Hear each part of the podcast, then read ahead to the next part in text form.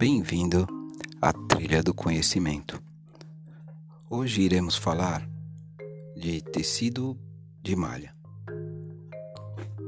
A construção do tecido de malha ocorre com um só fio que corre em forma espiral horizontalmente, malharia por trama, ou de vários fios longitudinais, um por agulha, malharia por urdume. Em ambos os casos, o fio assume a forma de laçadas, sendo que cada laçada passa por dentro da anterior, sem que exista algum ponto de ligamento fixo entre elas. Portanto, dividiremos a malharia em processo de malharia por trama e processo de malharia por urdume.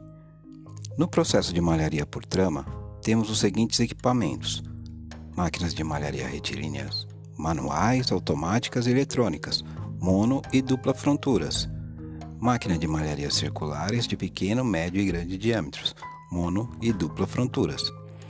Além de salientarmos equipamentos, também chamaremos a atenção ao processo de formação de malha, tipos de agulhas utilizados, as principais construções ou raporte dos tecidos e ou principais artigos produzidos por esses equipamentos ou processos.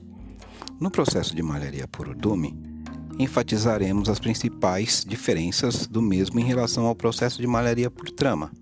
Além de salientarmos os equipamentos, também chamaremos atenção ao processo de formação de malha por urdume, tipos de agulhas utilizados, as principais construções ou rapport dos tecidos e ou principais artigos produzidos por estes equipamentos e processos. Boa noite.